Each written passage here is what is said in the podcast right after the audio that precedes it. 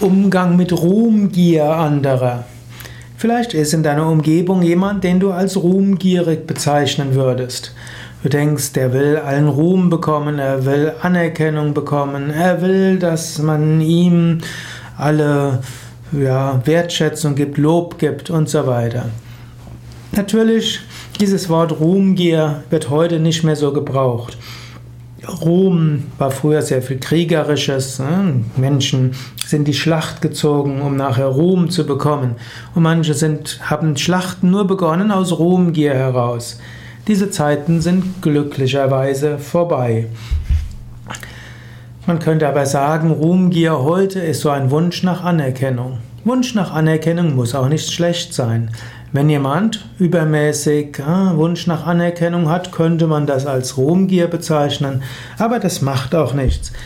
Lass doch dem Menschen seinen Anteil am Erfolg, drücke ihm deine Wertschätzung aus und freue dich, wenn jemand sich an seiner eigenen Leistung erfreut.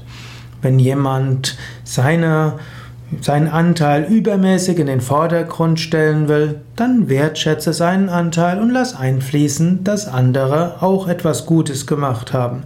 Wenn für Menschen Anerkennung wichtig ist, dann zeige ihnen auch die Anerkennung. Wenn du anderen Anerkennung gibst und ihnen so das gibst, was sie brauchen, werden sie vielleicht auch mehr geneigt sein, dir das zu geben, was du willst, was du brauchst.